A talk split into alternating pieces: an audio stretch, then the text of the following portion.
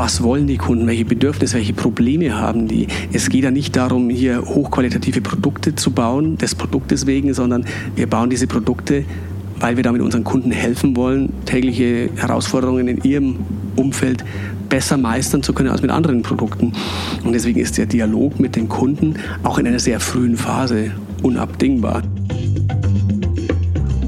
Servus zusammen und herzlich willkommen bei 7 Meilen Marken, eine Entdeckungsreise durch die wunderbare Welt der deutschen Marken maßgeschneiderte Marken, jung oder alt, berühmt oder weniger bekannt, die im übertragenen Sinne genau wie die mythologischen Sieben-Meilen-Stiefel dem Träger ermöglichen, sieben Meilen in einem einzigen Schritt zu bewältigen. Ich spreche mit den Experten, die diese deutschen Marken lenken, um zu erfahren, wie sie ihre Marken, ihr wertvollstes immateriales Kapital entwickeln und managen.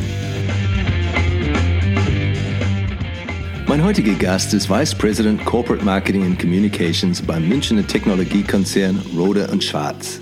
In Verfolgung seiner Vision To Ensure a Safer and Connected World gliedert sich das vor 90 Jahren gegründete Unternehmen in drei Divisionen. Messtechnik, Technology Systems und Netzwerke und Cybersicherheit. Aber ist trotz fast 14.000 Mitarbeitenden und einem Jahresumsatz von rund 2,28 Milliarden Euro in der breiten Öffentlichkeit in Deutschland relativ unbekannt.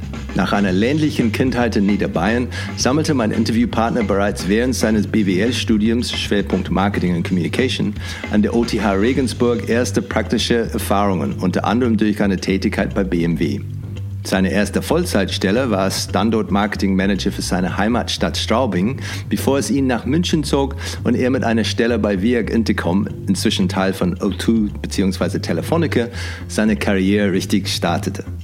1999 wechselte der Hobby-Hubschrauber-Pilot als International Marketing Manager zu BT Global Services, bevor er 2008 als Leiter Marketing zu TÜV Süd wechselte.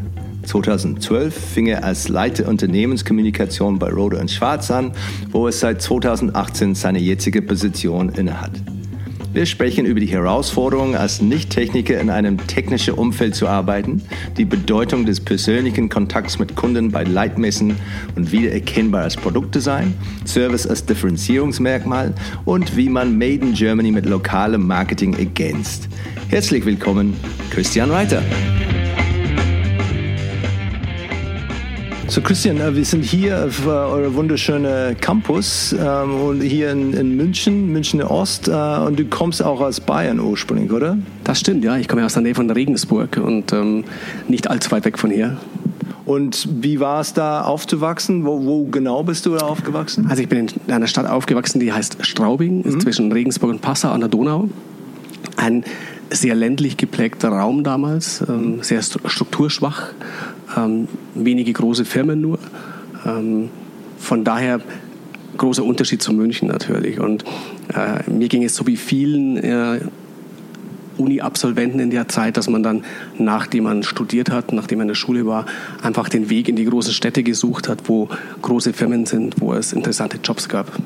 Und gibt es etwas, wofür Straubing bekannt ist oder markentechnisch gibt's dann, gab es dann aus der Region oder so Unternehmen, mit dem du dann früher Be Beziehungen hattest? Also tatsächlich bekannt ist die Region ähm, für die Landwirtschaft. Das ist eine der fruchtbarsten Gegenden Deutschlands. Daher gibt es sehr viele große landwirtschaftliche Betriebe. Ähm, eine wirklich große Marke in der Region ist äh, BMW die in der Region in Dingolfing und in Regensburg zwei große Produktionswerke haben ähm, und sehr viele Arbeitskräfte aus der gesamten Region dort rekrutieren. Von daher war das auch so eine Marke, die man schon von, von klein auf kannte natürlich, weil es der Arbeitgeber in der Region war. Und, und auch als, als, ähm, ja, wie sagt man, als, als Kind war es dann auch eine, eine Marke, die eine besondere ja, Anziehungskraft hatte für, für dich? Äh, jeder kannte irgendjemand, der bei BMW selbst arbeitet oder jemand kennt, der gearbeitet hat. Ähm, aber ich würde sagen, es war kein Markenerlebnis als, als Kind. Markenerlebnis hatte ich ein anderes, wenn ich das erzählen Ja, darf. gerne. Was, was war das? Ähm, ähm, ich weiß nicht, ob du äh, Horst Brandstätter und Hans Beck kennst. Nee, Vermut, das sagt mir nichts. Vermutlich ja, nicht. Ja. Ähm, eine kleine Firma in der Nähe von Nürnberg, ähm, die 1974 sich entschieden haben, statt Holzmöbel Spielzeug zu bauen und eine Marke erfunden haben, die es noch heute gibt, nämlich Playmobil. Ah, das kenne ich, ja. ja und ähm, ich habe heute noch ein paar Playmobil-Figuren aus dieser Zeit und ähm, das war ein sehr tolles Spielzeug damals für alle. Und ich finde es sehr interessant, dass diese Marke trotz Digitalisierung, Globalisierung bis heute überlebt hat und es nach fast 50 Jahren, die werden nächstes Jahr 50 Jahre alt, diese Marke noch immer sehr erfolgreich in aller Welt mittlerweile gibt. Also die Marke hat sich im Kern auch nie verändert. Hast du als Kind, könntest du zwischen äh, Playmobil und Lego differenzieren und gab es dann eine verschiedene, was, was war für dich dann der, der Unterschied zwischen diesen zwei, zwei Spielzeugmarken? Ich glaube, Lego hatte jeder in, in seiner Kindheit, aber Playmobil war die erste Firma, die Figuren in verschiedenen Welten entwickelt hat, sodass Kinder wirklich sich ihre eigene Welt basteln konnten und mit Figuren auch, auch Welten erschaffen konnten. Und das fanden wir damals ganz toll und äh, damals wollten alle Playmobil haben. Hast du auch in die Schule äh, neue Welten geschafft äh, oder schaffen oder was, wie war es da in die Schule? Gab es ein Lieblingsfach, wo du sagst, okay, da hat er eine besondere Begabung im Vergleich zu, zu anderen Fächern? Also mir ist schwierig über die eigenen Begabungen zu sprechen.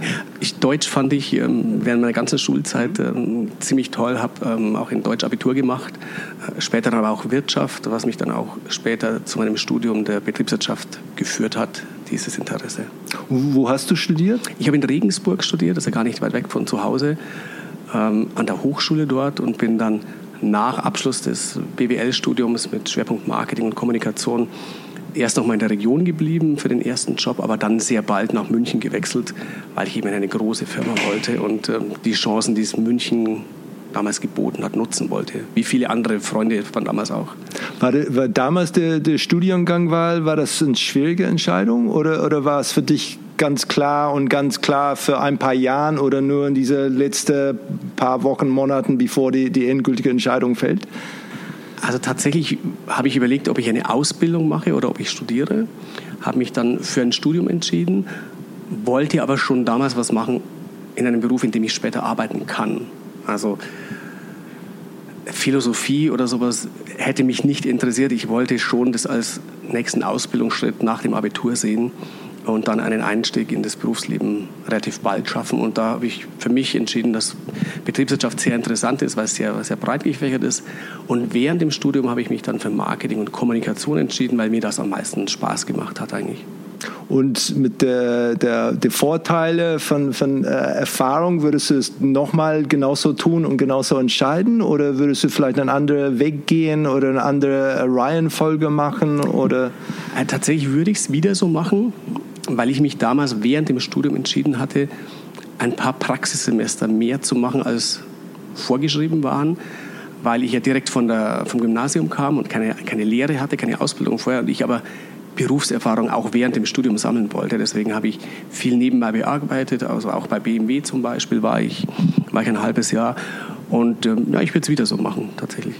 Und die, die, ähm, diese Praxis, ähm, Semester nicht, aber die Praxiserfahrungen war es tatsächlich, um, um etwas anzuschauen und zu sehen, ist das der richtige vielleicht für mich, ja oder nein? Oder, oder was war damals der, der, der Ja, also ja. Es, war, es war die Idee dahinter, ähm, nicht äh, zehn Semester an der Uni zu sein und dann ohne jemals vorher gearbeitet zu haben, in eine Firma zu kommen, sondern wirklich zu wissen, ja, ist es das Richtige für mich, in welchen Bereich möchte ich später in einer Firma?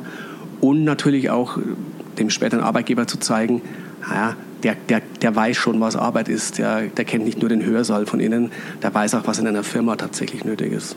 War, war damals nach dem Studium, wie war es dann, ähm, an Stelle zu kommen? War es dann ähm, ein, ein, ein Buyers Market oder Sellers Market? Wie, wie, wie, war die Nachfrage und, und wo hast du oder wie weit hast du geguckt? Ja, also damals, glaube ich, war es anders als heute. Ähm, es gab schon eine Vielzahl von Absolventen ähm, und nur eine Handvoll interessante Firmen. Ähm, ich habe mich am Anfang sehr gezielt beworben. Meine erste Stelle war eben in der Region. Das war Beratung von Existenzgründern und Standortmarketing, um Firmen in die Region zu bekommen. Das fand ich sehr interessant. Für die, für die Stadt selbst, oder? Für die Stadt selbst, ja. ja. Äh, und als ich mich dann nach ein paar Jahren entschieden hatte, nach München zu gehen, ja, das war die Boomphase in der, in der Telekom- und IT-Industrie, da hat man viele Möglichkeiten gehabt als äh, junger, berufserfahrener Absolvent. da konnte man sich schon die, die Jobs aussuchen, weil einfach händeringend Leute gesucht wurden.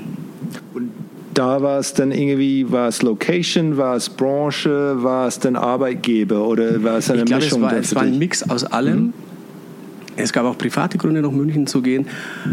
Aber dann ging es darum, was ist eine coole Firma, was hat Zukunft. Und mein erster Stopp hier in München war bei FIAC Intercom, werden nicht mehr viele kennen, wenn du so willst, der Vorläufer von O2, dem Mobilfunkanbieter. Äh, die waren damals gerade in der, in der Startphase, waren gerade dabei, ihr Mobilfunknetz zu launchen, Kunden in Deutschland zu akquirieren als äh, relativ später Markt, Marktteilnehmer. Ähm, war eine super spannende Zeit, war eine sehr interessante Branche, man konnte viel ausprobieren. Es war auch Geld da zu dieser Zeit ähm, für Marketing, für Kommunikationsthemen. Also die Zeit möchte ich nicht missen. Und welche, welche Art von, von Projekte hast du damals äh, geführt und, und, gehabt? Also ich war immer äh, Zeit meines Berufslebens im Marketing- oder Kommunikationsbereich. Ähm, habe auch bei FIAC Intercom und später bei dem Nachfolger, British Telecom, bei dem ich dann noch ein paar Jahre war, äh, immer Marketingprojekte erst national, dann international gemacht. Vertriebspartner aufbauen, also Partnermarketing, wenn du so willst. Äh, später internationales Marketing, die ersten digitalen Auftritte, also Webseiten für verschiedenste Länder, ähm, internationale Kampagnen entwickeln als Teil eines internationalen Teams. Und das war damals sehr von Vorteil, dass äh, British Telecom sich da stark engagiert hat. Das heißt, ich war oft in London, ich habe viel international arbeiten dürfen, war oft Teil von internationalen Teams mit Leuten aus ähm, fünf, sechs verschiedenen Ländern, um gemeinsame Projekte zu machen. Die Homebase war und ist immer München, aber das Arbeiten war sehr international. Wie war es damals, wenn man aufgetaucht ist und über ein Unternehmen mit British da im Titel hat? Ist es denn was vorteilhaft oder nachteilhaft oder neutral oder wie, wie ist die Wahrnehmung damals dann als neuer neu, New Player auf dem deutschen Markt? Also ich glaube am Anfang, Fiat Intercom wurde als deutsches Unternehmen wahrgenommen, weil auch deutsche Konzerne ja beteiligt waren an der Fiat Intercom die, die Beteiligung von, von ausländischen Firmen wie British Telecom wurde erstmal gar nicht so gesehen. Äh, ich glaube, es hinterfragt auch heute niemand, wer steckt hinter O2 zum Beispiel. Der, der normale Kunde wird kaum wissen, dass Telefonica, ein spanisches Unternehmen, wenn so willst, hinter O2 steckt. Das war damals kein großes Thema. Als wir dann begonnen haben, Geschäftskunden anzusprechen äh, und mit, mit großen deutschen Konzernen gearbeitet haben, dann war natürlich ein Konkurrent eines deutschen großen äh, Telekommunikationsunternehmens, der Deutschen Telekom. Und dann war das natürlich eine Frage, ja, mit wem arbeiten wir?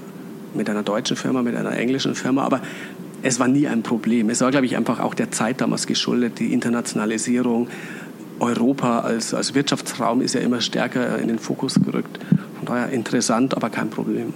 Hast du was bemerkt intern von der kulturellen Unterschiede dann zwischen einer äh, ja, neue, neue Kultur, was dann, dann reingekommen ist oder wenn es eine neue Kultur gab? Also persönliche Erfahrung, ja, es gab natürlich kulturelle Unterschiede.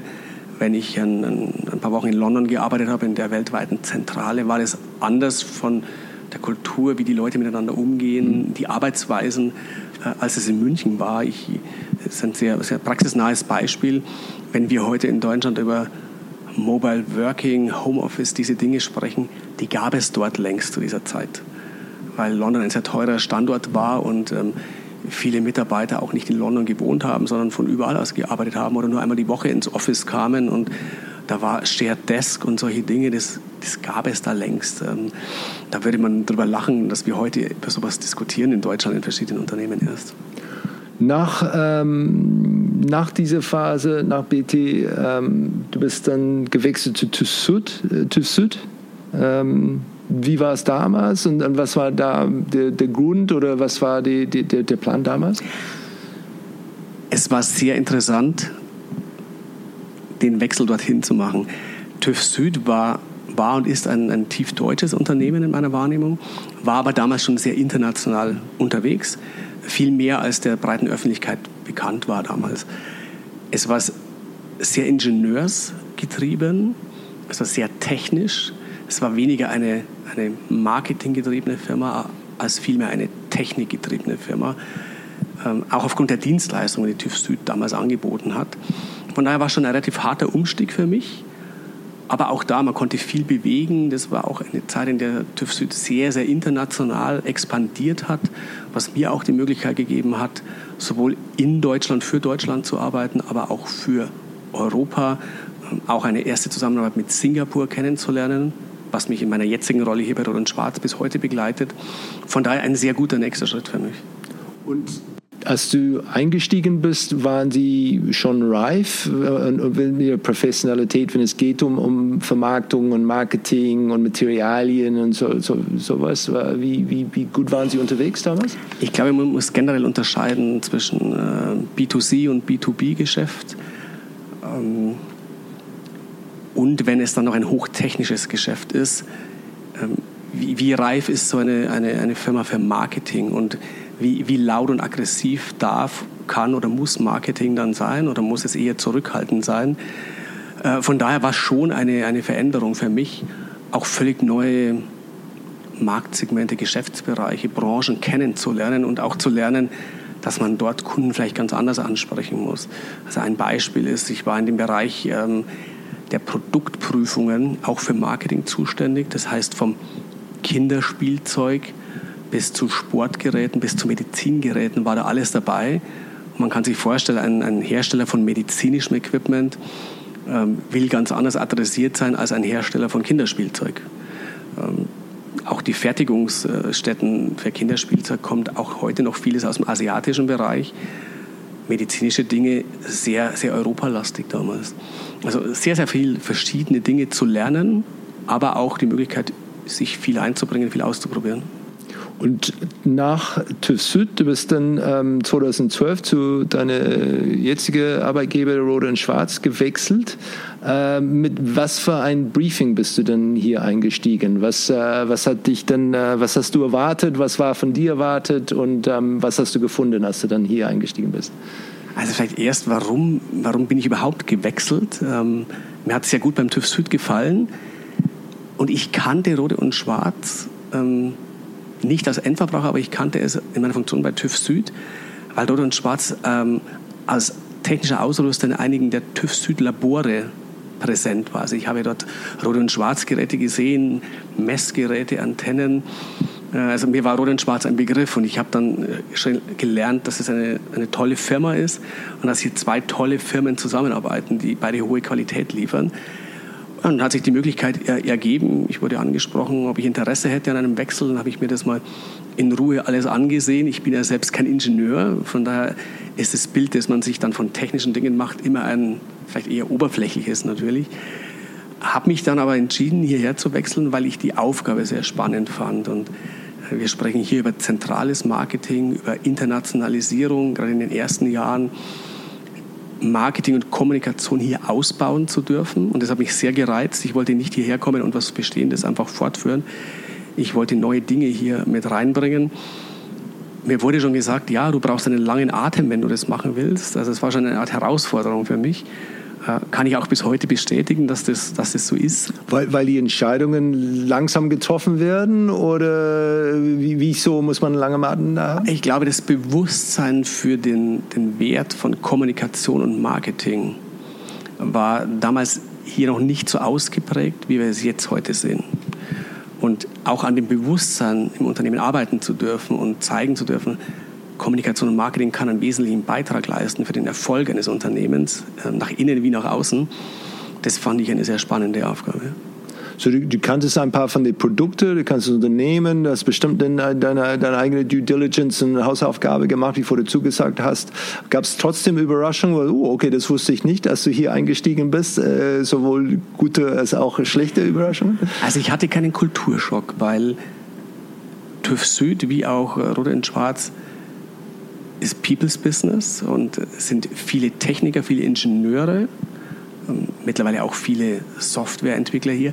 Aber äh, ich würde sagen, die Belegschaft war, war ähnlich gelagert, auch von der, von der Unternehmenskultur war es ähnlich. Ein deutsches Unternehmen mit langer Geschichte, aber mit einem sehr stark wachsenden globalen Footprint. Also ähnlich. Was ich unterschätzt habe am Anfang, dass Roland Schwarz deutlich komplexer noch ist als, als das TÜV Süd für mich zumindest eine Wahrnehmung war, weil Roland Schwarz ein sehr breites Portfolio hat und auch ganz spezielle, ganz verschiedene Märkte bedient. Und das muss man lernen. Und man hat zu mir gesagt, ähm, nach zehn Jahren wirst du die Firma verstanden haben. Und bei uns ist die Probezeit zehn Jahre so im Spaß. Ähm, war natürlich nicht so, aber was ich bestätigen kann, man muss sich Zeit nehmen, und das glaube ich gilt für alle neuen Jobs, eine Firma gut kennenzulernen, zu verstehen und nicht zu glauben, dass man von heute auf morgen die Welt verändern kann. Man muss, äh, glaube ich, gut analysieren, wo muss man die Welt vielleicht ein klein bisschen verändern, wo hat es auch Grenzen, äh, wo wird es funktionieren, wo wird es nicht funktionieren. Was ich aber sagen kann, ich hatte ein bisschen Berührungsängste, weil ich dachte, ich komme als Nicht-Techniker, als Nicht-Ingenieur in einen, in ein Unternehmen, das sehr, sehr ingenieurslastig unterwegs ist. Aber ich habe hier nur bis heute hilfsbereite Kolleginnen und Kollegen erlebt, die auch mit einer Engelsgeduld dem Nicht-Techniker extrem komplexe Dinge erklären. Äh, wir sitzen ja hier in unserem Showroom und da siehst du, äh, wie technisch die Geräte, die Produkte sind, die wir verkaufen, die wir ausstellen. Und das ist natürlich eine Herausforderung. Das Gute war, ich war nie in der Position, dass ich ein, ein Gerät bis ins kleinste technische Detail verstehen musste. Ich musste ein Grundverständnis entwickeln und das sehr schnell, was wir hier machen welche Märkte wir bedienen, was die Herausforderungen der Kunden sind, warum die mit uns arbeiten. Aber ich muss nicht ein Gerät technisch en Detail verstehen. Und das ist bis heute so geblieben. Und, und privat bist du so ein bisschen, bisschen nerdisch, da wenn es geht um Sachen, willst du verstehen, wie dein, dein Handy funktioniert und hast du eine leichte Fibel dafür oder ist dann, kannst du überhaupt nichts damit anfangen als, als Thema und du musst dann irgendwie dann dich, dich wirklich hart an, einarbeiten? Ich glaube, die Antwort liegt in der Mitte tatsächlich. Ich, ja. ich äh, mag Hightech. Ich habe auch im Privatmarkt viele, viele Hightech-Produkte im Gebrauch und äh, bin sicher eher ein Early Adopter ähm, als ein, als ein Leitvoller. Aber ich bin nicht so, dass ich jetzt sagen muss, ich muss ganz genau verstehen, wie jetzt das Smartphone funktioniert. Es muss funktionieren, es muss Features haben und die finde ich toll. Aber ich analysiere das jetzt nicht ähm, als ähm, Techniker Light.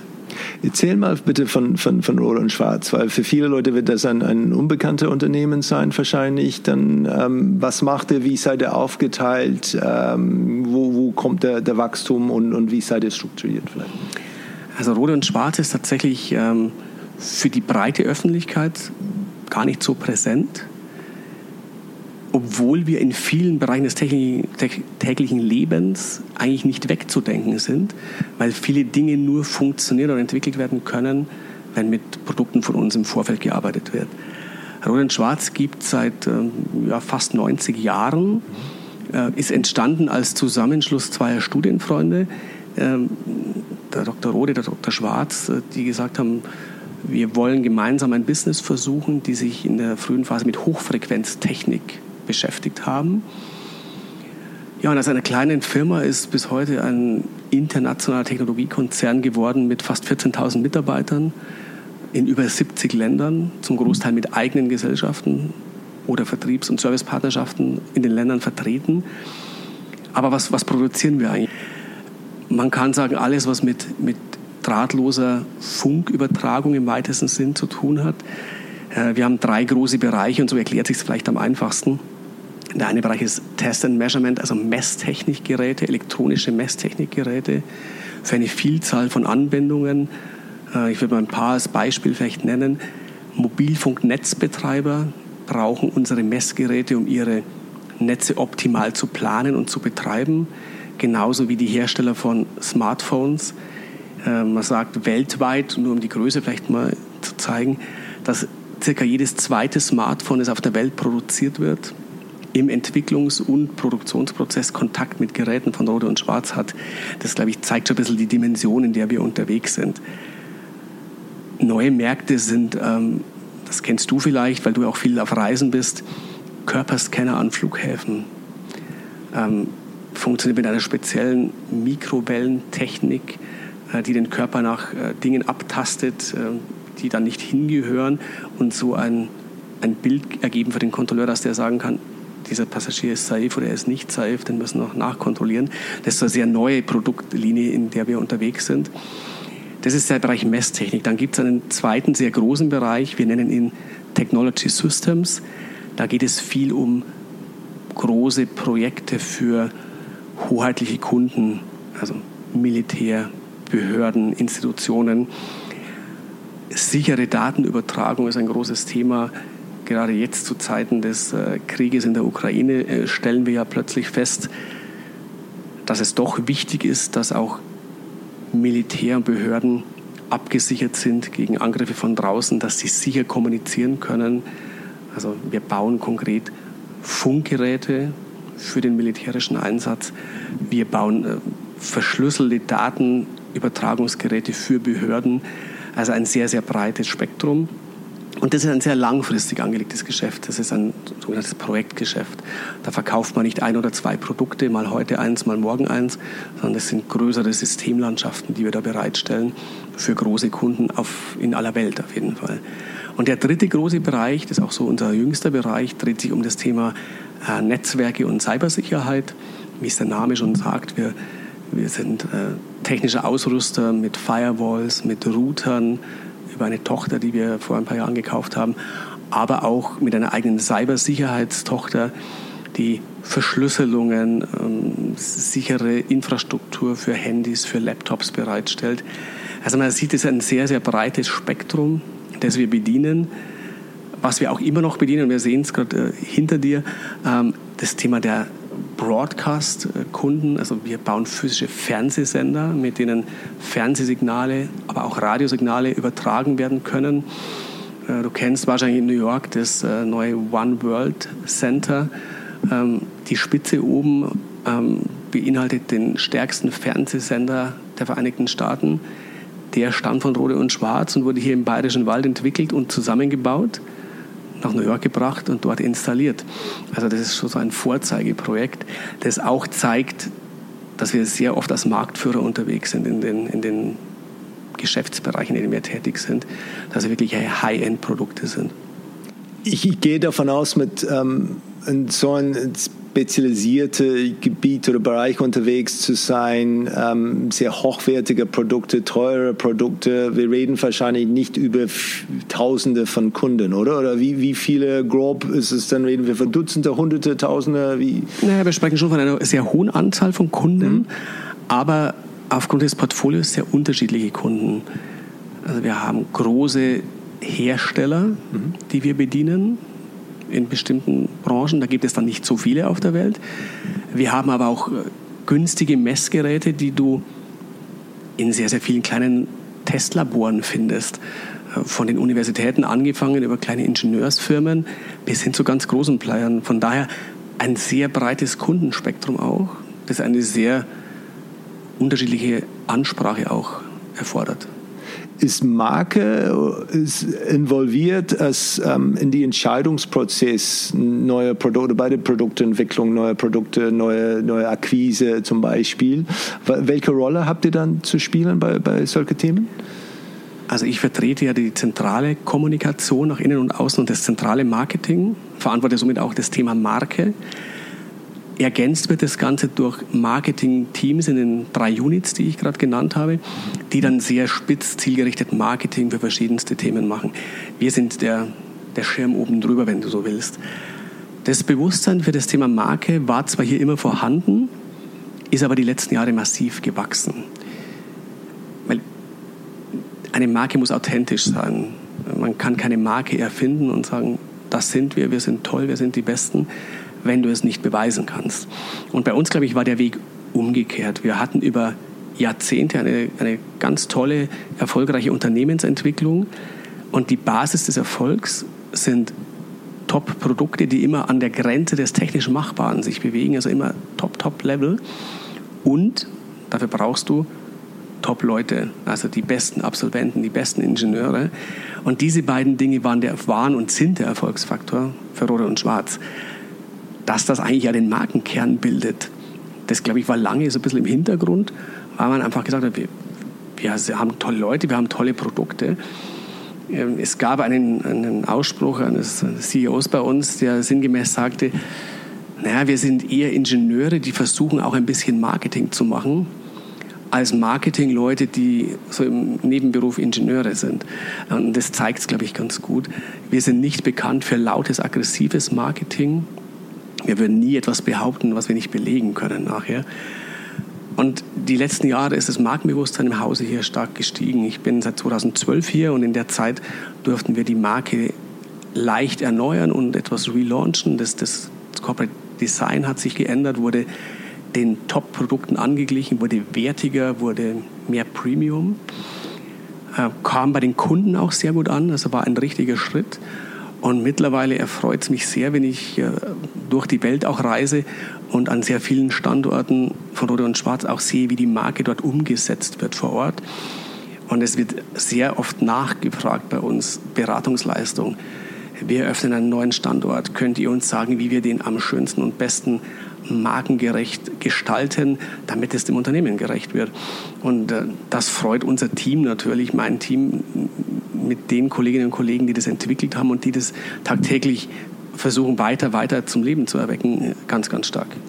Wie seid das strukturiert, wenn, von, von Marcoms Themen? Wenn es, weil ihr seid, glaube ich, 70 Länder unterwegs. Ähm, wie ist, der, ist, ist dein Team denn strukturiert, wenn es geht um die verschiedenen regionale äh, oder Regionen und den, den NECs oder welche Begriffe man verwendet da für den National? Also wir sind das Headquarter hier. Wir sind eine typische Zentralfunktion, ähm, sehr nahe an der Geschäftsführung, CEO.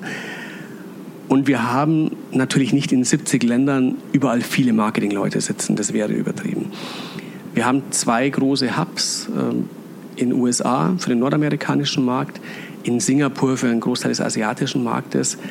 Äh, China ist auch für uns ein großer Markt. Dort haben wir auch eine eigene äh, Firma mit mehreren hundert Mitarbeitern. Die haben auch ein sehr großes Marketingteam. Grundsätzlich bei allem, was die Kolleginnen und Kollegen draußen machen, es sieht wie Rode und Schwarz aus, es ist Rode und Schwarz drin. Es orientiert sich sehr stark an dem, was wir Ihnen, ich will jetzt gar nicht als Vorgabe bezeichnen, sondern als Guideline mit an die Hand geben. Die Marcom-Kollegen, die sind in den, in den drei verschiedenen Divisionen ja angesiedelt, die machen dann eine Kampagne für ein neues Messgerät zum Beispiel. Das ist eine globale Kampagne. Also die geben alle Elemente vor, wir haben eine weltweite Marketingplanung, wir haben ein Planungstool, das für alle offen ist, das für alle transparent ist. Und die Länder, vor allem die kleinen Länder, übernehmen sehr viel aus der Zentrale. Die größeren Länder übernehmen auch viel, aber sie adaptieren diese Dinge für den regionalen Nutzen etwas, wenn es nötig ist. Also in Asien ist vielleicht die Kundenansprache in einzelnen Ländern anders, als sie in Europa ist. Dieses One-Size-Fits-All funktioniert bedingt, nur bis zu einem bestimmten Level. Wenn es detaillierter wird, muss man es regionalisieren können. Gibt es Regionen, wo es geht, ähm, ähm, dass es dann eher zukünftig wichtiger? Ähm, ist es dann nur China oder es gibt es andere Märkte, wo du sagst, okay, da ist es dann, da kommt schon etwas, wie zum Beispiel Indien? Äh, oder? Also wir sind äh, natürlich wie viele deutsche Firmen in dieser Größe sehr exportorientiert. Wir haben eine sehr hohe Exportquote, wobei Exportquote nicht heißt, dass alles nach Übersee oder nach Asien geht. Also wir machen auch viel, sehr viel Europageschäft natürlich. Und aufgrund des breiten Portfolios kann man auch nicht sagen, der eine oder andere Markt ist, ist besonders wichtig oder ist unwichtiger. Wir haben eine Unternehmensstrategie, äh, die immer mehrere Jahre in die Zukunft blickt, die Fokusmärkte definiert, die Fokusthemen für diese Fokusmärkte definiert und darauf basierend wird dann entsprechend Marketing auch gemacht. Natürlich, das werden dir alle Marketingverantwortlichen sagen, man kann nie genug Budget haben und nie, nie ausreichend Maßnahmen machen. Wir machen sehr viel in sehr vielen Ländern.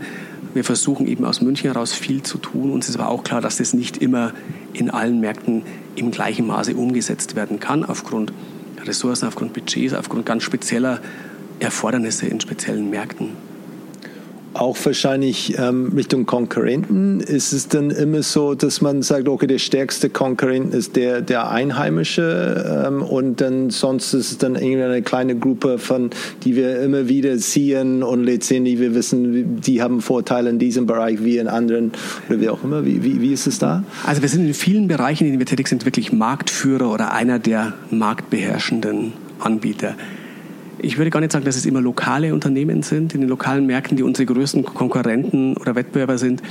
Es gibt auch einige große internationale Firmen, mit denen wir uns messen, die natürlich im einen oder anderen Land stärker sind. In bestimmten Bereichen haben wir die Nase vorne. Für uns war immer das Wichtige, Top-Produkte zu, zu machen, mit denen die Bedürfnisse des Kunden bestmöglich befriedigt werden können wie ich vorher sagte, wir sind nicht die mit dem lautesten Marketing. Da kann man vielleicht manchmal sagen, ja, warum macht ihr nicht mehr? Aber das ist in der Kultur der Firma verhaftet, dass wir nie was behaupten würden, was wir nicht belegen können am Ende des Tages. Es, es, gibt Märkte, da gibt es gar keine lokalen Anbieter. Ich finde schon sehr spannend, dass eine Firma mit deutschen Wurzeln Fernsehsender auf der ganzen Welt installiert. Das war mir, bevor ich hier angefangen habe, nicht in dem Ausmaß klar. Mobile kleine Geräte, das kann man sich am ehesten vorstellen, dass das den, den Weg um die Welt antritt, so eine Produktreihe. Aber wirklich diese physischen Installationen oder dass Marineschiffe in Australien Equipment von Rote und Schwarz integriert haben, das ist nach wie vor eine sehr spannende Herausforderung. Und da muss man auch sagen, Marketing ist für bestimmte Dinge regional sehr wichtig, auch mit einem regionalen Unterton. Die Marke Rot und Schwarz sieht überall auf der Welt gleich aus. Wie wichtig ist das Thema Made in Germany dann international und auch in Deutschland? Also ich glaube, auch das gilt für viele deutsche mittelständische Firmen. Dieses Made in Germany oder German Engineering ist nach wie vor ein, ein sehr gutes Verkaufsargument. In bestimmten Märkten käme das allein aber nicht ausreichend gut an, weil da will man eine lokale Firma haben. Es ist dann toll, wenn die deutsche Produkte mit deutscher Qualität vertreibt und auch Serviceleistungen nach deutschem Qualitätsniveau macht. Aber da muss Wertschöpfung im Land erbracht werden. So ein Beispiel ist äh, USA.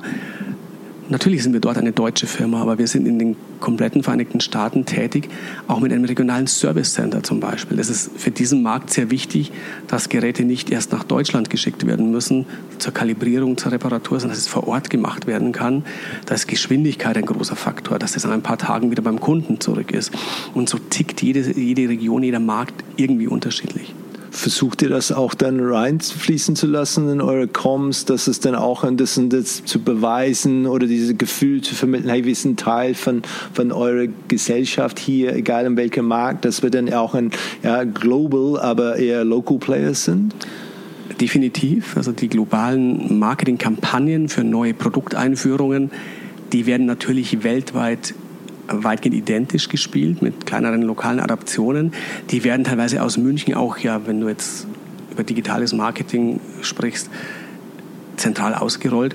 Aber natürlich gibt es vor Ort Zusatzbotschaften, gibt es einige Nuancen, die man für vor Ort berücksichtigen muss. Und das machen die Marketingkollegen vor Ort dann. So da ist dann auch dann viel, viel Local Power gebraucht. Auch bestimmt bei, bei das Thema Messen ist es dann auch eure wichtigste Touchpoint eigentlich? Also ich glaube, es ist nicht der wichtigste Touchpoint, aber es ist nach wie vor ein sehr wichtiger Touchpoint. Wir haben sehr erklärungsbedürftige Produkte, die man anfassen möchte, die man testen möchte, die man ausprobieren möchte. Ähm, die nur auf einer Webseite zu sehen, ist zu wenig. Aber natürlich, digitales Marketing hat hier einen Boom erlebt die letzten Jahre. Wir haben viel investiert, auch ähm, das Thema Lead-Generierung über Marketingaktionen, KPIs, ROI-Messung, das ist schon ein großes Thema. Aber Messen sind und bleiben ein wichtiges Vehikel. Wir haben das über die Corona-Zeit gesehen, als es in den ersten eineinhalb Jahren gar keine Messen mehr gab, was da an äh, Customer Touchpoints weggefallen ist damit. Und ich war selbst auch während Corona auf einigen Messen im Ausland unterwegs. Und es war schon erschreckend zu sehen, wie verkümmert diese Messen damals waren. Es war aber auch schön zu sehen nach Corona, äh, welchen Push das wieder erfahren hat. Aber die großen Leitmessen, die für uns wichtig sind, die funktionieren heute besser denn je zuvor. Und wir stellen schon fest, bei aller Begeisterung für das Digitale, für alle Technologien, die es gibt, den persönlichen Austausch und das persönliche Kundengespräch kann es am Ende des Tages bei vielen Themen nicht ersetzen. Ist es euch wichtig, diese, diese auch Wiedererkennbarkeit von den von die Produkten, äh, wenn es geht um Markencodes ähm, dann einfließen zu lassen, dass die Leute so, ja, aus von 15 Meter Entfernung das erkennen können, okay, das ist eine rote und schwarze Instrumente? Was sehr im Vordergrund steht nach wie vor ist die Usability. Das sind zum Teil technisch sehr komplexe Geräte, die auch von hochgebildeten Ingenieuren bedient werden, also beim Endanwender draußen. Aber ja, natürlich über die Jahre jetzt, und ich habe ja erwähnt, wir haben die Marke so ein bisschen relaunched und den Markenauftritt, lassen wir das auch in die Produktentwicklung, ins Produktdesign mit einfließen. Also es gibt eigene Arbeitsgruppen hier im Haus, die der Produktentwicklung zuarbeiten mit Produktdesignvorschlägen, die dann auch nachher bewertet und umgesetzt werden.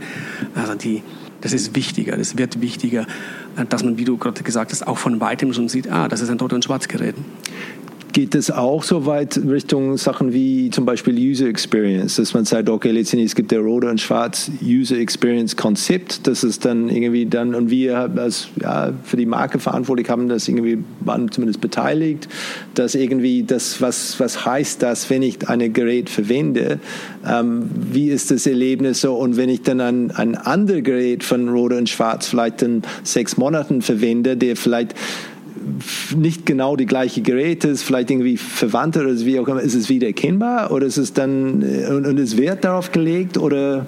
Ich glaube, es ist sehr produktspezifisch, weil die Produkte, die wir ja haben, sehr, sehr unterschiedlich sind. Also es wäre uns nicht gedient, wenn das Gerät toll nach Rot und Schwarz aussieht, viel kann, aber die Bedienbarkeit eine Katastrophe ist. Von daher muss es eine sehr homogene äh, Lösung sein, dass auch die Bedienbarkeit unserem hohen Qualitätsanspruch und unserem Premium-Anspruch entgegenkommt da die Geräte ähm, wahrscheinlich sehr, sehr wertvoll sind. Nicht nur von, von den Kosten und Preisen, sondern auch von was sie, wofür sie benötigt sind. Gehe ich davon aus, dass das Thema After Sales Service wahnsinnig wichtig ist. Die Geschwindigkeit, die Qualität und so weiter. Ähm, wie behandelt ihr das, das als, als Thema, als, als Markenthema und letztendlich was äh, vermittelt werden soll als Teil von diesem Prozess? Welche Standarten ihr habt oder welche Erwartungen an euer, euer Servicepersonal? Äh, tatsächlich vermarkten wir die Dienstleistung Service, auch über das Marketing, über den Vertrieb. Ein, ein zunehmend wichtiger Markt für uns. Die Produkte sind sehr langlebig, aber gerade Messgeräte müssen regelmäßig kalibriert werden, damit sie bestimmten Normen entsprechen, damit ich reproduzierbare Messergebnisse habe. Also ist hochqualitativer Service ein großes Thema. Und für bestimmte Bereiche oder Branchen ist auch ein sehr, sehr schneller Service ein großes Thema. Wenn du dir das Beispiel mit den Körperscannern, mit den Sicherheitsscannern an den Flughäfen denkst, äh, wenn an einem großen Flughafen zehn Rot- und Schwarz-Scanner ausfallen, hat man nicht drei Wochen Zeit, um das Problem zu beseitigen. Daher gibt es äh, je nach Produkt sehr spezielle Serviceanforderungen, gibt Servicevereinbarungen und gibt es auch spezielle Service-Teams, die innerhalb einer bestimmten Frist vor Ort beim Kunden sind. Einen Körperscanner kannst du nicht einschicken. Ein kleines Messgerät kannst du zum Service schicken und du bekommst es nach kurzer Zeit wieder. Bei bestimmten anderen Produkten müssen wir den Service vor Ort erbringen. Wir müssen ihn schnell erbringen und in einer hohen Qualität erbringen. Wir haben deswegen auch eigene Service-Standorte in verschiedenen Regionen auf dieser Welt, von wo aus wir den Service für diese Dinge dann erbringen. Wie hängt das zusammen damit, das Thema Innovation, wenn es geht, um, um neue Produkte zu entwickeln und diese Geschwindigkeit, weil da ist auch der gewisse Druck und Erwartungen, dass, dass man wirklich dann als, als Unternehmen wächst und neue Sachen entwickelt. Wie, wie ähm, äh, ich sag mal, wie balancierte diese, diese oder, oder kümmert ihr euch dann um diese Reibung zwischen Innovation, diese Angst vor Versagen und, und, äh, und dieser Qualitätsanspruch, den, den ihr habt? Also Innovation ist seit Gründung dieser Firma ein ganz wesentlicher Antreiber. Seit die beiden Gründer begonnen haben, hier Produkte zu entwickeln, bis heute versuchen wir immer das technisch Machbare rauszuholen, neue Dinge zu erfinden. Erste tragbare Quarzuhr, also Dinge, die es vorher nicht gab. Also man ist schon sehr, sehr bemüht, das Machbare rauszuholen bei Produktentwicklung. Von daher ist Innovation ein großes Thema und wird weiterhin eine der Säulen bleiben. Wir investieren viel Geld jedes Jahr in Forschung und Entwicklung. Das ist bewusst so gemacht. Ähm, wir haben eine sehr große Anzahl von Patentanmeldungen, mit denen wir unsere Erfindungen schützen. Nicht aus jeder Erfindung wird ein fertiges Produkt am Ende des Tages, aber man möchte hier immer innovativ bleiben. Es gibt eine, ein Beispiel, einmal im Jahr eine Developers Conference. Da kommen aus aller Welt Rot- und Schwarzentwickler hier in München zusammen, mehrere hundert Teilnehmer und tauschen sich aus, was im einen oder anderen Bereich machbar ist, was die neuen Trends sind. Also man versucht da wirklich am Puls der Zeit zu sein oder einen Schritt voraus zu sein. Da kommt uns entgegen, dass wir ein Familienunternehmen sind, das auch heute 90 Jahre nach der Gründung noch vollständig im Besitz der beiden Gründerfamilien ist finanzielle Stabilität, langfristiges Denken. Also anders als bei börsennotierten Unternehmen kann man viel strategischer unterwegs sein. Und wenn vielleicht ein börsennotiertes Unternehmen in einen neuen Markt eintritt und nach einem Jahr feststellt, das rentiert sich noch nicht so, dann gehen die wieder raus. Wir gehen sehr bewusst in einen Markt und nehmen uns auch die Zeit. Und wenn es dann ein paar Monate länger dauert, bis das ein Erfolg wird, dann soll es so sein. Die Vergangenheit hat gezeigt, dass wir in allen Märkten, in denen wir neu eingetreten sind, sehr, sehr erfolgreich und nachhaltig erfolgreich waren. Und das, glaube ich, ist der Schlüssel hier bei uns. Welche Hebel habt ihr, ähm, das voranzutreiben? Wenn das äh, zum Beispiel das Thema Patentanmeldungen, das ist ein, bestimmt ein wichtiger KPI für euch dann intern als, als Unternehmen, äh, vielleicht auch extern ähm, ähm, für Unternehmen oder die Journalisten, die darüber schreiben möchten oder wer auch immer. Ähm, aber was kann, könnt ihr dafür äh, tun, dass ähm, mehr oder, oder erfolgreiche Patenten dann äh, angemeldet werden? Also ich glaube, die Antwort ist da ganz einfach ein innovationsfreudiges Klima hier schaffen für die Mitarbeiter. Mhm. Ja. Also wirklich eine, eine Umgebung schaffen, in der man Freiraum hat, um innovativ zu sein, um zu erfinden, um neue Dinge durchzudenken, den, den gegenseitigen Austausch der Ingenieure hier wirklich aktiv fördern und zu ermutigen, weiterzudenken. Ähm, das, glaube ich, macht es aus hier. Und das, ich bin ja selber kein Techniker, aber das, das gelingt hier über Jahrzehnte jetzt mittlerweile. Um diese Kultur zu haben, dass die Leute verstehen, was, wie weit sie gehen können und dass es gewünscht ist, dass sie zweimal weiter werfen als die anderen und, und wissen, dass es vielleicht dann äh, geht der Stein durch die Fenster, wenn man das äh, vielleicht so unkontrolliert oder so weit versucht oder, oder Ja, ich glaube auch das gilt für, für viele Unternehmen, die da ähnlich unterwegs sind. Nicht jeder Versuch kann ein Erfolg sein, aber ich würde mal sagen, wir haben eine sehr hohe Trefferrate. Wo guckt ihr oder wo schaut ihr hin, wenn es geht um Inspiration oder, oder ähm, Benchmarken oder andere Unternehmen anzuschauen, zu sagen, okay, die machen das ganz gut oder vielleicht auch, sie auszutauschen? Also generell ist natürlich Marktbeobachtung ein wichtiges Thema. Wir orientieren uns äh, natürlich an den Top-Playern in den verschiedenen Märkten, beobachten die sehr genau, wie auch die uns sehr genau beobachten. Man versucht immer dem anderen einen Schritt voraus zu sein. Was für uns ein wichtiges Thema ist, wenn man über Innovation und, und das technisch Machbare spricht, wir sind in vielen Gremien mit drin, wenn, wenn neue Standards definiert werden, wenn du an die verschiedenen Mobilfunkstandards denkst, GSM, 3G, 4G, 5G, LTE, jetzt dann 6G in naher Zukunft, da würde es für uns nicht reichen, hinterherzulaufen und wenn dieser neue Standard da ist, wenn es ein 5G-Netz gibt, zu überlegen, was können wir tun.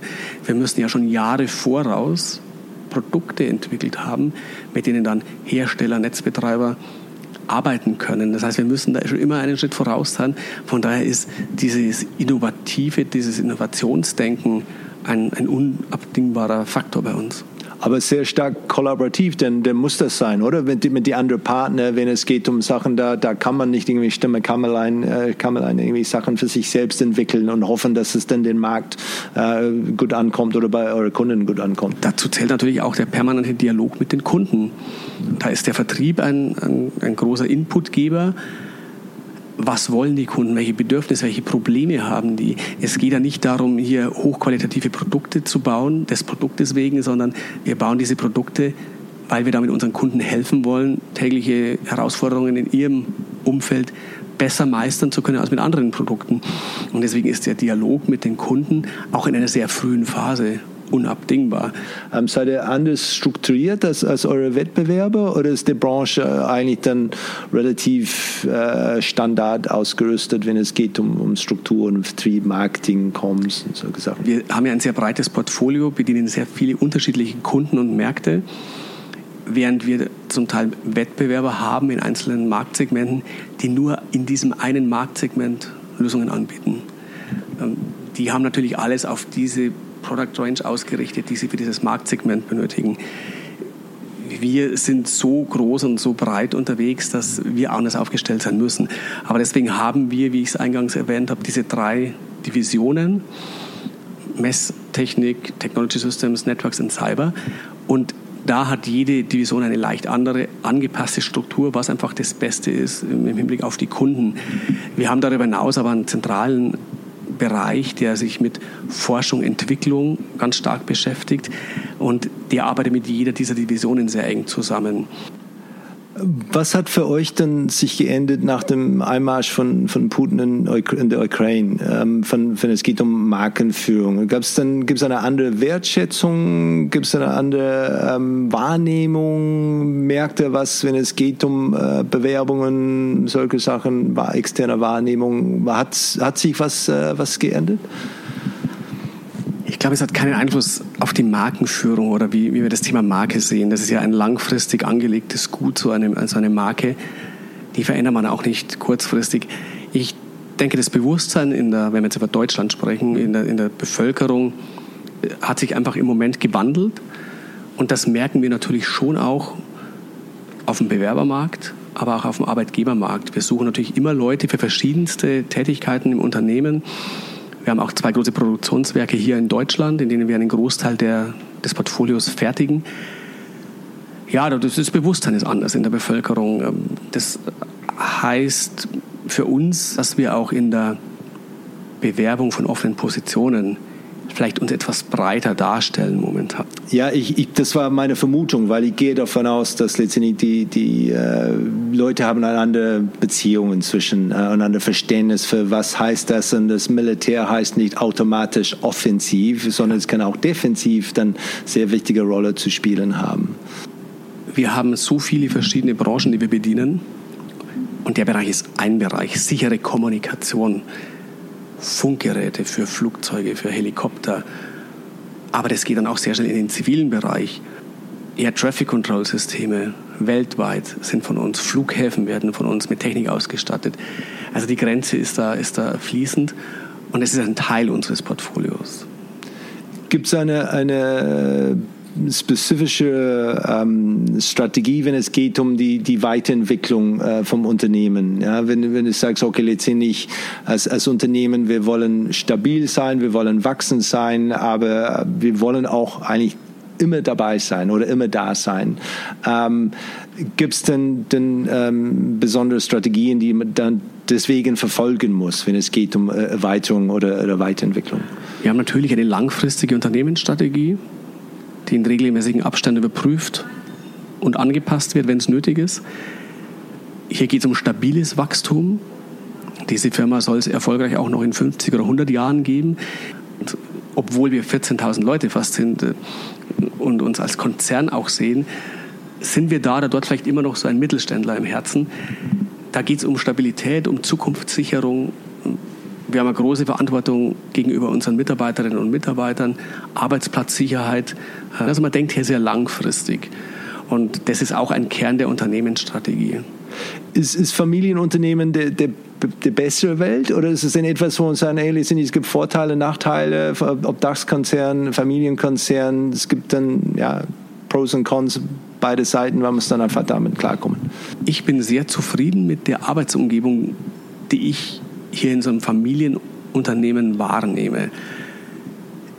Stabilität, Langfristigkeit, Verlässlichkeit, gepaart mit der Tatsache, dass wir einen Impact machen, dass wir wirklich relevant sind für Regierungen weltweit, für Industrien weltweit. Das macht es für mich so spannend.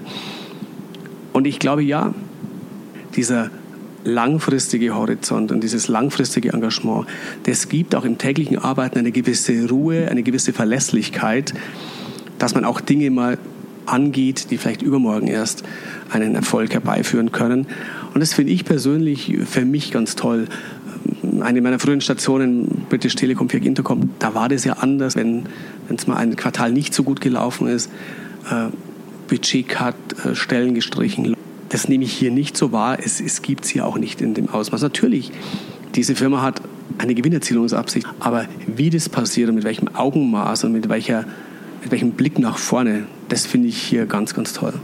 Ja, das ist, das ist oft die, diese, diese Wie macht man das und nicht egal wie macht man das einfach, sondern nee, es muss der, der Wie muss auch stimmen. Wenn es sagt, okay, wir haben klar, wir haben, wir haben Renditeziele, aber es geht nicht nur darum, die zu erreichen, egal was kommt, was manche Unternehmen, vor allem börsennotierte Unternehmen, dann häufig dann diese Kultur vielleicht entwickeln, äh, ob gewollt oder nicht. Ja, und für mich ganz persönlich kommt natürlich dazu, kann man hier als Kommunikator, als Marketing Mensch, was bewegen oder kann man nichts bewegen? Und ich habe über die letzten ja, elf Jahre jetzt hier eine, eine ganz tolle Entwicklung sehen und, und begleiten dürfen. Und das Thema Marke und Kommunikation, äh, intern wie extern, hat heute eine deutlich höhere Wertigkeit als noch vor zehn Jahren vielleicht. Und an dieser Reise teilnehmen zu dürfen, äh, das, das macht Freude. Wie, wie reif seid ihr momentan oder wie reif, seid ihr jetzt? Wie würdet ihr schätzen, der Skala von 1 bis 10, wenn 10 der wirklich dann absolut reif ist und alles dann perfekt ist und, und 1 ist, okay, wir überlegen uns vielleicht eine, eine Corporate Identity zu entwickeln. Äh, wo, wo sitzt ihr? Da glaube ich, sind wir sehr, sehr weit tatsächlich. Wir hatten bis vor ein paar Jahren natürlich eine Unternehmenskultur. Wir hatten natürlich Unternehmenswerte. Wir hatten ein Logo, wir hatten, eine, wir hatten ein, ein Corporate Design. Aber wir haben es nicht so wirklich dokumentiert gehabt. Also wenn du hier gefragt hast, wofür steht dieses Unternehmen, hast du viele verschiedene Antworten bekommen, die alle irgendwie aufs Gleiche eingezahlt haben. Deswegen haben wir vor einigen Jahren auch eine Initiative hier im Haus gehabt, die Unternehmenskultur nochmal rauszuarbeiten und zu schärfen und auch zu Papier zu bringen, aber auch anfassbar zu machen für die Leute. Ähm, also auch für neue Mitarbeiter, die jetzt zu uns äh, stoßen, gibt es entsprechende Hilfsmittel, mit denen die sich vertraut machen können mit dem Unternehmen, auch mit der Marke Rode und Schwarz. Und da, glaube ich, sind wir wirklich sehr, sehr gut unterwegs. Und es war ein sehr tolles Projekt, weil wir eben nicht alles von Grund auf neu erfinden mussten. Es war alles irgendwie da. Wir mussten es nur in Worte fassen und wir mussten es anders verpacken, vielleicht oder überhaupt mal verpacken. Und der, der Test sowohl bei Kunden als auch bei den Mitarbeitern hat gezeigt, ja, das sind wir. Also was wir hier äh, niedergeschrieben haben, das ist Rode und Schwarz. Und das finde ich ganz toll. Ja, das stimmt. Das ist großartig, wenn es so funktioniert und nicht, wo es doch eigentlich dann, wir haben nichts aufgeschrieben, wir haben auch eigentlich keine Kultur eigentlich dann oder unsere Kultur ist nicht wirklich positiv und wir müssen das alles entwickeln und dann irgendwie künstlich irgendwie Begriffe erfassen, die, das ist eine, eine schwierige Aufgabe. Ja, und es ist natürlich auch immer schwierig, Claims zu definieren oder Vision, Mission niederzuschreiben. Und da wir ja sehr breit unterwegs sind, war das natürlich sehr herausfordernd für uns, Begrifflichkeiten zu finden, die für jede, jedes Segment, für jeden Bereich im Unternehmen richtig sind und für jeden stimmen. Von daher interessant, wir haben einen kleinen Rot und Schwarz, Make Ideas Real. Was meinen wir damit? Das ist unsere Vision, wenn man so will. Äh, wir machen bringen unsere Ideen und die Ideen und Anforderungen unserer Kunden wirklich mit konkreten Lösungen auf die Straße. Und so ein, eine, eine Mission ist bei uns for a safer and connected world, also für eine sicherere und vernetztere Welt. Und das trifft es eigentlich ganz gut, weil alles, was in unserem Produktportfolio ist, hat mit Vernetzung, mit sicherer Kommunikation zu tun. Und das so in Worte zu fassen, war anspruchsvolle Übung hat aber ganz gut funktioniert und das findet sich dann auch im Kommunikationsverhalten intern wie extern, jetzt wenn wir mal das externe Marketing sprechen, wieder. Also bestimmte Botschaften werden schon unterschwellig auch in den Marketing-Messages mitgespielt natürlich, sodass man schon weltweit sagen kann, das geht in die gleiche Richtung. Und auch intern, wenn es geht, um das zu bemessen, zu sehen, okay, verstehen die Leute, kommt das an? Wie, wie seid ihr damit unterwegs, wenn es geht um die, tatsächlich die Bemessungen an, an KPIs von, von solche Werte und zu verstehen, okay, ist, ist, ist gut angekommen? Also wir haben, als wir das gemacht haben, diese Übung, eben eine wirkliche Kulturinitiative gemacht über mehrere Jahre. In dieser Zeit haben wir sehr viel kommuniziert über verschiedenste Tools, aber auch Live-Veranstaltungen in Dialogen mit den Mitarbeitern, um das wirklich ich sage mal, einzumassieren, dass die Leute das verinnerlichen. Dass, wenn ich irgendjemand jetzt, wenn wir rausgehen, frage, was sind denn die Werte, dass der das nicht auswendig gelernt wiedergibt, sondern wirklich aus tiefstem Herzen dann wiedergeben kann. Das, glaube ich, ist uns ganz gut gelungen. Natürlich machen wir, wie viele Unternehmen, regelmäßige Mitarbeiterbefragungen zu vielen anderen Themen auch, aber da ist es auch ein kleiner Themenkomplex. Das Thema Kultur, Marke wird da auch mit abgefragt. Und da zeigt sich schon, dass sich da was bewegt hat die letzten Jahre. Gab es eine, eine Parallelkarriere für dich, wenn du es dann, dann äh, gibt es ein Hobby, die du hast, wo du sagst, okay, wenn, man, wenn ich mein Hobby zu Beruf machen könnte, gab es dann etwas, wo du sagst, ja, letztendlich da, das wäre etwas, wo mir dann gut, da gut gefallen würde? Äh, gibt es tatsächlich etwas außergewöhnliches Hobby. Ähm, ich bin Hubschrauberpilot wow. und habe mir so einen Jugendtraum vor einigen Jahren erfüllt, äh, mache das aber wirklich als Hobby nebenbei. Aber das wäre was gewesen, wenn ich die Idee vielleicht vor 20 Jahren gehabt hätte, würden wir heute nicht hier sitzen, sondern wäre ich irgendwo äh, Pilot und würde durch die Welt fliegen wahrscheinlich. Aber macht mir nach wie vor Spaß und ein toller Ausgleich zu dem Job hier. Auch sehr anspruchsvoll, aber mit ganz anderen Anforderungen natürlich. Wenn du ein, ein unbegrenztes Budget bekommen würdest, da für irgendein markenbezogenes Projekt ohne Druck auf kurzfristige ROI, äh, gibt es etwas, wo du sagen würdest, okay, da kann ich mir gut vorstellen, das Geld dafür auszugeben? Naja, sicher eine globale Brandkampagne wäre eine ganz tolle Unternehmung, aber da muss man auch überlegen, wo ist es wirklich nötig, für welche Märkte, wo ist es nicht nötig.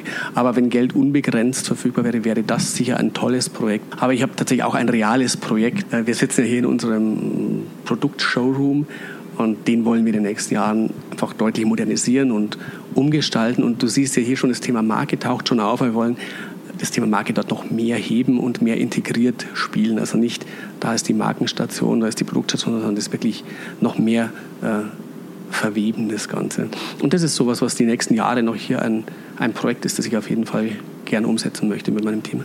So Weg von Produktausstellung zu Markenerlebnis samt Produkte oder? Den Rode- und Schwarz-Erlebnisraum zu dem natürlich die Produkte äh, sehr federführend gehören, aber zu dem auch das, das Thema Marke, das Thema Geschichte, das Thema Arbeitgebermarke, Kultur gehört, was wir hier noch nicht so abgebildet sehen, das möchte man auch ein bisschen integrieren. Das wirklich greifbar, lebbar zu machen mit alles Sinn und so, ja, spannend. Und wenn du einen, einen Markenkurs anbieten würdest äh, für die Geschäftsführer von Deutschlands äh, Hidden Champions, worauf würdest du dann dich konzentrieren und warum? Ich glaube, der Kern sind immer gute Lösungen, gute Produkte, die die Kundenbedürfnisse widerspiegeln. Aber was ich da mitgeben würde, gerade bei Firmen, die noch im Wachstum begriffen sind, ähm, vernachlässigt nicht das Thema Marke und Marketing. Es ist schwierig, zu einem sehr späten Zeitpunkt eine Marke zu, dazu zu erfinden. Das, das muss gleich mitwachsen, wenn eine Firma wächst. Und auch das Thema Marketing ist wichtig. Sicher in sehr unterschiedlicher Ausprägung. Es mag Branchen geben, da braucht der Vertrieb wenig Marketingunterstützung. In anderen Branchen kannst du nur über Marketing überhaupt den, den, die Tür beim Kunden öffnen. Und von daher glaube ich, Marketing, gerade wenn ich jetzt für B2B oder auch für Business to Government ähm, spreche, sollte nicht unterschätzt werden. Das wäre die Hauptbotschaft. Christian, vielen Dank. Äh, richtig, richtig spannend, was, was ihr hier macht. Ähm, und äh, bin auch sehr interessiert, das mitzuverfolgen in den nächsten paar Jahren, wie eure Weiterentwicklung dann, dann weitergeht. Ähm, und auch dieser Markenerlebnisraum, wie das dann äh, zum Ende dann, dann aussehen wird. So, das finde ich auch richtig spannend. Vielen Dank dafür. Ja, ich danke dir. Schön, dass du da warst und ich freue mich auf den nächsten Kontakt.